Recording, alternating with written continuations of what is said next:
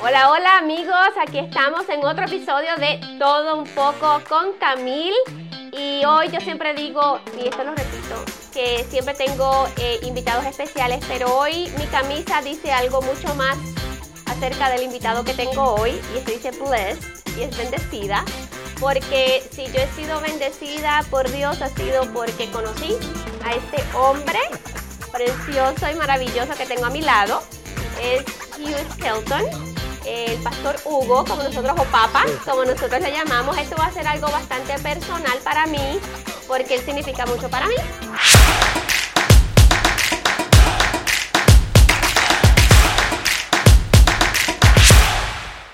Y trayendo tantas personas, yo dije, ¿cómo no traer a este hombre? Que voy a, ¿Puedo decir su edad, papá? Sí. ¿Puedo decir su edad? Can I say your age? No, No. 92. 92 años and Sí. counting, como dicen Right. por ahí, y contando. Sí. Es una bendición eh, cada vez que yo lo veo y digo, ya quisiera yo tener las fuerzas que tiene él. sí. Bueno, un día. Un día. Así que vamos a contar un poquito cómo, conocí, cómo nos conocimos. A ver, con esa gran memoria, porque tiene una, es una memoria que tiene este hombre también, que yo digo, Dios mío, con esa memoria que usted tiene, cuéntenos a ver cómo fue que nos conocimos. Okay, Camille, I'll start in English. Ok, Uh, I went to a yard sale one day here in Gainesville, and a couple Spanish people were there. And I got to talking to them in Spanish, and they said, Well, why don't you come to visit our church? And I said, Well, where's your church? and they told me, so I said, Well, the good Lord willing, I'll try to get there next Sunday. So I did go, and it was uh, really a thing of the Lord, God's direction that yes. was hidden to all of us at that time. So, anyway, at that church, I got to know you, and uh, we became friends, and it just uh, developed from there that uh, I became a part of the Spanish ministry here in Gainesville. But uh, history goes back further than that. Yes, it was in- eh, fue en el 2009 Yeah. y fue bonito y quizás esto a lo mejor él no lo sabe mucho, pero, y si me pongo un poquito emocional, Yeah. este, en, esa, en ese tiempo mi papá falleció en el 2009 y en ese mismo año fue que él llegó a mi vida y él me adoptó como su hija. Sí. Eh, y desde entonces él es mi papi, Sí, es mi pa- claro que papá. Hugo. Eh. Y yo digo, cómo Dios es tan precioso sin saber y sin él saber y sin nadie saber No. que en ese mismo año eh, mi papá estaba falleciendo y, y cómo Dios llevó de, de una manera u otra eh, ese, esa cobertura a mi vida por medio de, de papá Hugo. Entonces, poca gente sabe eso que está dentro de mi corazón, Sí. como yo vi la mano de Dios eh, usarlo usted y, y cómo llegó a la... Y, y me adoptó, yo lo adopté y desde entonces hemos estado juntos. Claro. eh, y ya quien, el puente que Dios utilizó eh, fue para que llegara a donde nosotros y nos bendijera con, con esta, con esta Claro que bendición. sí, claro que sí. Bueno, Camille, como usted sabe algo de la historia, que es que ah, yo tenía una amiga que fue a Cuba ¿Ok? para ser misionero, single. And so she had been there about six months, and I decided I'd go to Cuba to visit. ¿Y eso fue que, en qué año? What year? Oh, that was back in 50, uh, oh, one or two, something along. 1952, 53, él fue a Cuba. Sí. eh, porque una amiga era misionera y así fue como, and that's how you eh, fall in love with the community, with the Latin community. Well, for sure. Uh, really, when I landed in Cuba, it was so different. The culture was so different than what I was used to. I wanted to get on the next plane and come back to the States. this is not for me. Él acaba de decir que él llegó a Cuba y, y, y tan pronto bajó en Cuba, él se quería regresar a Estados Unidos porque dijo, esto es muy diferente, yo me tengo que regresar. No es para mí. Pero fuimos a la iglesia la primera noche y todo era en español. y yo no entendí nada, completamente nada. Sí, estaba mirando mi reloj a ver qué hora es y cuándo va a terminar este culto. Pero en el culto, algunos niños, jovencitos, subieron a la plataforma para cantar coritos. Y yo decía, ay Dios mío, a estos niños con ojos tan grandes y estaban cantando coritos en español. Y yo decía, ay Dios mío, qué bueno es que los niños y los jóvenes ya han aprendido algunos alabanzas al Señor. Y este me tocó mi corazón. Mm. Entonces, mirando a los niños cantando, yo empecé a llorar. Yo dije, Señor, ¿por qué estoy llorando yo? Entonces el Espíritu Santo me habló claramente y me dijo, hijo, mi voluntad es que tú vuelvas a los Estados Unidos y prepare para regresar a Cuba y trabajar entre esta gente. Yo decía, ay Dios mío, ¿cómo va a ser posible eso? Eh, pero fue el plan de Dios, el propósito de Dios. Tremendo. Camila, así fue. Entonces, uh, Luisa ya estaba, como es natural en Cuba, fui a verla y entonces uh, yo decía, bueno, Señor, si es tu voluntad que yo regreso a Cuba, yo no quiero regresar solo. entonces ya empezó de ser muy, buenos amigos con Luisa, pero regresé a los Estados Unidos y estaba en la Universidad de, de Mercer estudiando y falta dos años en aquel entonces para terminar mi grado en Mercer University. Pero decidí de escribir a Luisa para pedirle si ella estaba pronto o listo o quería casar conmigo. Por carta. por, carta. Por carta. Entonces yo esperé como dos semanas y nada. Yo decía, ah, bueno, vamos a ver qué, qué resultado va a ser oh esto. Pero después de dos semanas, él me contestó y me dijo que sí, si es la voluntad de Dios, yo voy a regresar a los Estados Unidos, podemos casar y regresar a Cuba juntos. Ay, yo decía, Dios mío, qué bueno tú eres.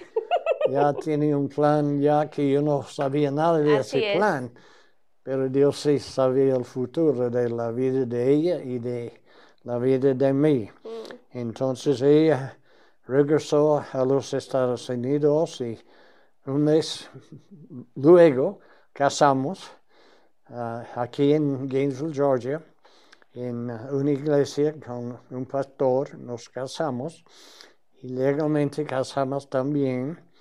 Entonces ah, empezamos a visitar iglesias para levantar fondos, fondos para ir y regresar a, Cuba. Bueno, eso fue difícil porque yo era joven en aquel entonces y nadie conocía a Hugo Skelton, había oído nada de Hugo Skelton. Pero ella y yo empezamos a visitar iglesias para decirles que queremos regresar a Cuba como misioneros y nos hacía falta la ayuda de la iglesia. Bueno, después de un año, pues terminé el, estudio en Mercer y ella también estaba estudiando el el año conmigo también, pero terminé y estaba pastoreando una iglesia a la vez en Macon, Georgia, fin de los semanas. Y ellos me estaban pagando 60 dólares por mes. Y yo creía que yo era rico. 60 dólares por mes. Oh my God. Ay, Dios mío. Entonces eh, yo necesitaba un saco nuevo y no tenía dinero para comprarlo. Entonces fui a una tienda donde yo podía comprar a plazos y a pagos wow. un traje. Y así empecé mi ministerio aquí en los Estados Unidos, Tremendo. confiando en Dios, ah, bueno, para ayudarme en, en lo del futuro, En lo del que yo no futuro. sabía. ¿Y cuándo que- fue que llegaron? ¿En qué año más o menos fue que llegaron oficialmente a Cuba? En 55, 55. día 8 de febrero. Ocho. Imagínense, ya se dan cuenta que les dije lo de la memoria, qué impresionante. Anyways, febrero 8, 8 de febrero 1955. díganme si no tiene buena memoria, con 92 años. Pero una de las cosas más, precio- más impresionantes, más que preciosas, impresionantes. Usted estuvo durante la revolución de Cuba. eh, él me cuenta, él, él- yo no me canso de escuchar sus anécdotas de cómo las balas, cuando Fidel Sí. este, pues, hizo la revolución y, y tomó ¿no? la, la posición a la fuerza. Eh, usted, usted me cuenta que usted las balas entraban por su casa y usted tenía personas en su iglesia, ¿verdad? Bueno, no fue en mi casa, pero fue en correo. ¿Ok? Yo veía el correo para ver si había cartas de los Estados Unidos. Y el correo estaba abierto de dos lados. Pasaba pasillo de un cuadro a otro cuadro. ¿Ok? Y yo estaba buscando mis cartas y empezó a ver soldados a este lado y soldados de este lado. Y yo estaba en el centro. Señor, ¿qué está pasando aquí? Es que Fidel había llegado a Santiago con los rebeldes y estaba ya peleando con el gobierno y el ejército de él. Y yo no sabía nada de lo que estaba pasando pero tenía conocimiento de balas pasando por mí de, de ambos lados. Yo decía, Dios mío, ¿qué hago yo? Yo no tengo lugar para esconderme. Claro. Pero aprendí algo, Camille, bien bueno, que el Espíritu Santo puede guiar bolas.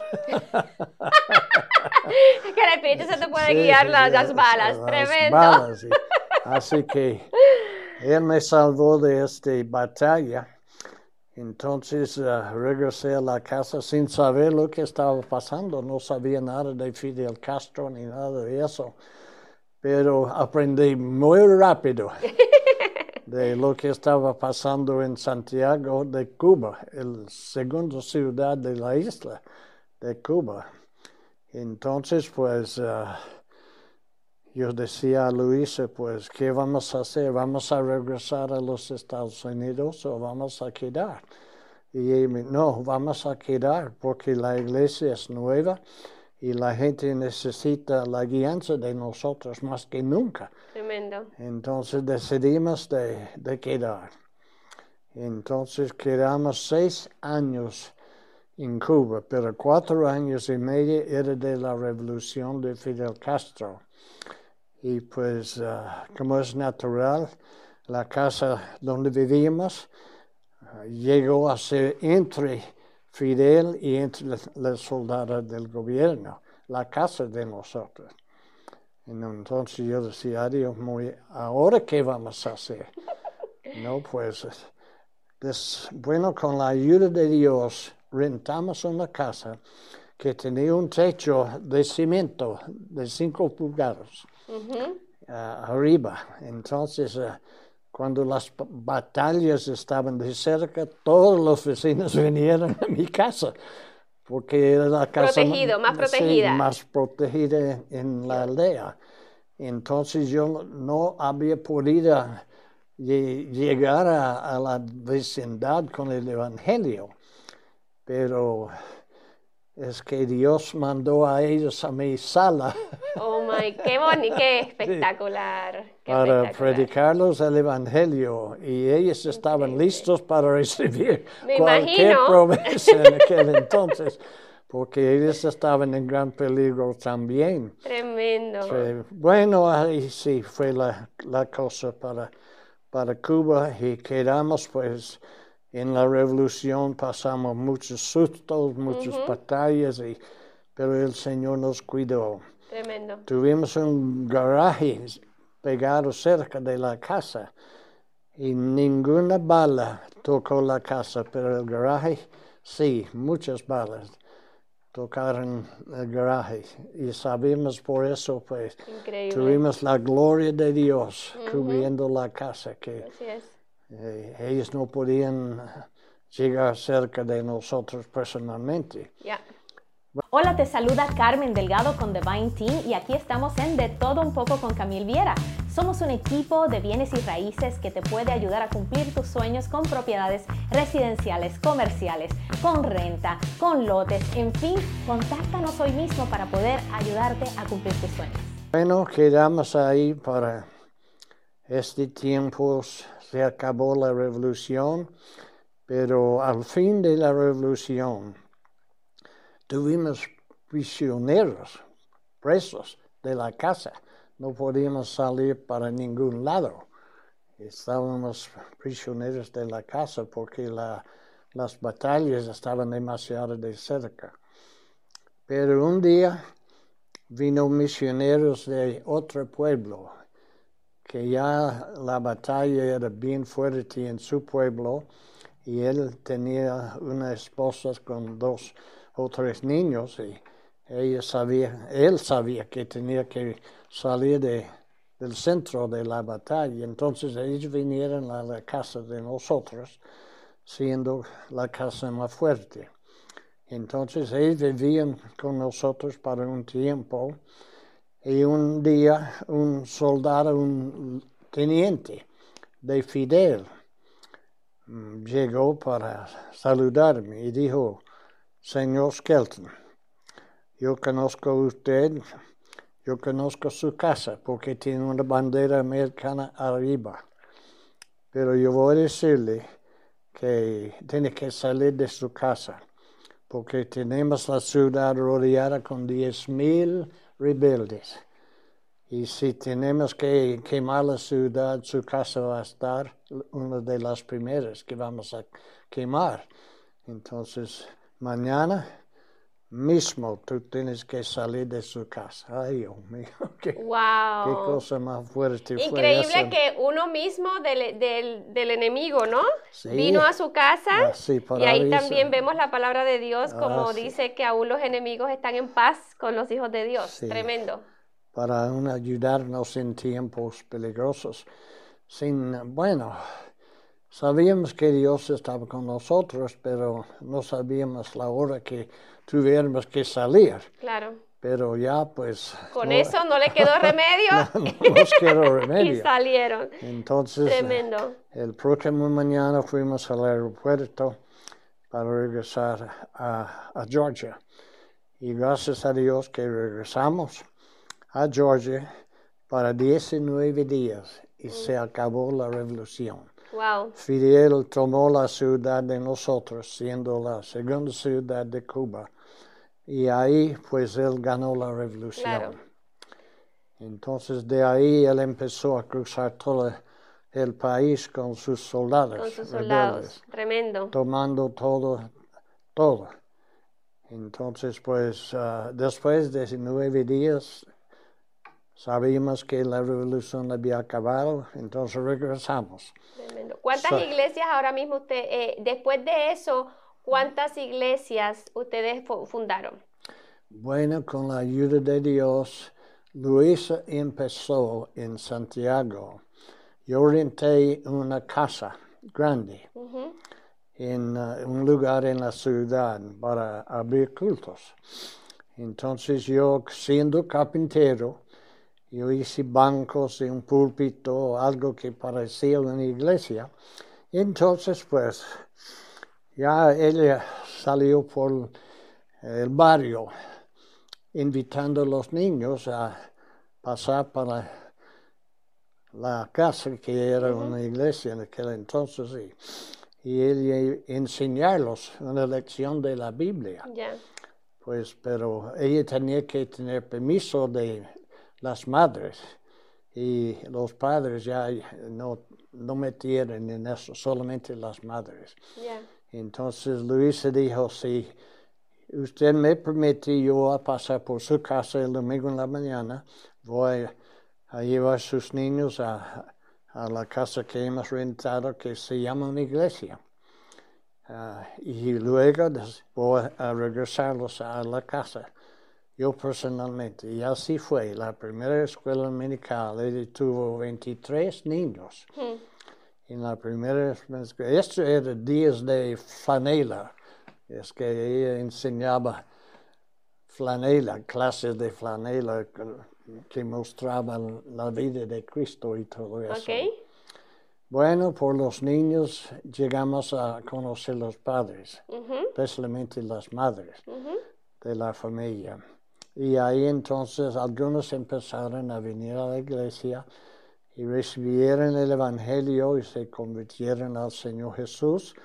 Y ahí pues empezamos la primera misión. Y una cosa, Camil, que yo no sabía, porque no había tomado un curso en misiones en ningún lugar aquí en los Estados Unidos. Y no sabía realmente qué hacer. Pero el Espíritu Santo sabía también que yo necesitaba Ayuda. ayuda, Ajá, de sí. Él.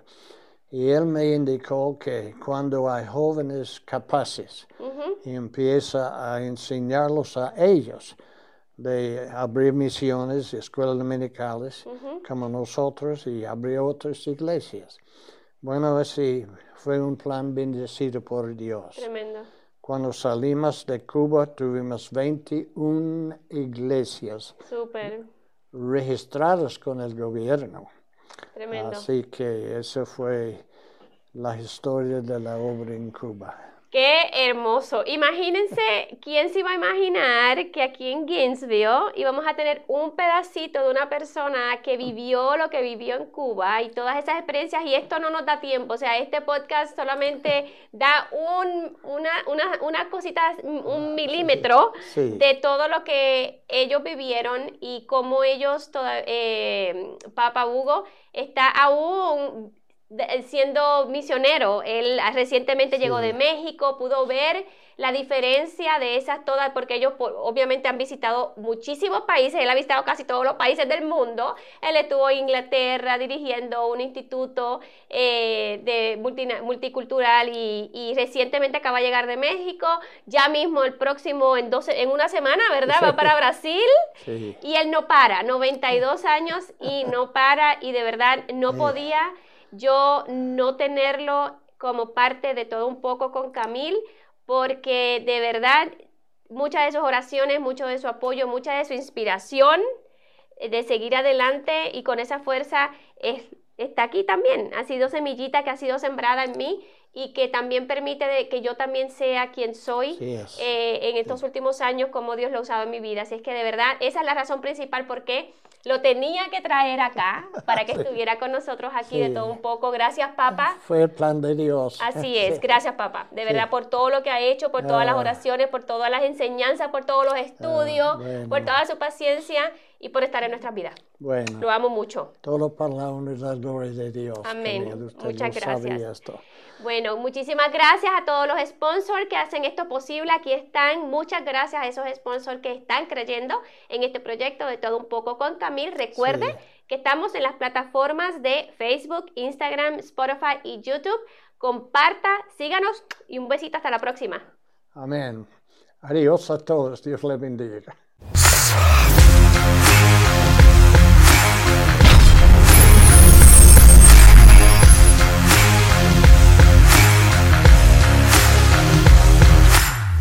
El futuro de tu familia depende de las decisiones que tomas hoy. Soy el abogado Matthew C. Hines. Si tuviste un accidente en el trabajo o estás lastimado, llámame 404 abogado. No tengas miedo. Have no fear.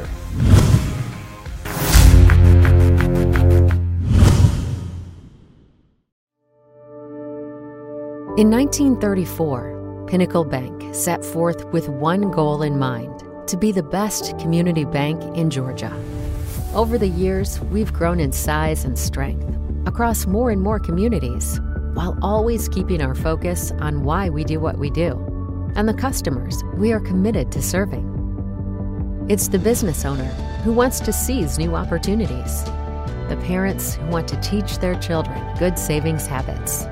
It's the first time homebuyer who longs to live the American dream. And the married couple who wants to ensure retirement is ready when they are. Our customers' needs are as diverse as the communities we serve. With that in mind, we are continuously expanding our footprint and capabilities to meet those needs and grow the one on one relationships that mean so much to us. That's Pinnacle Bank. And that's what it means to be one bank for life.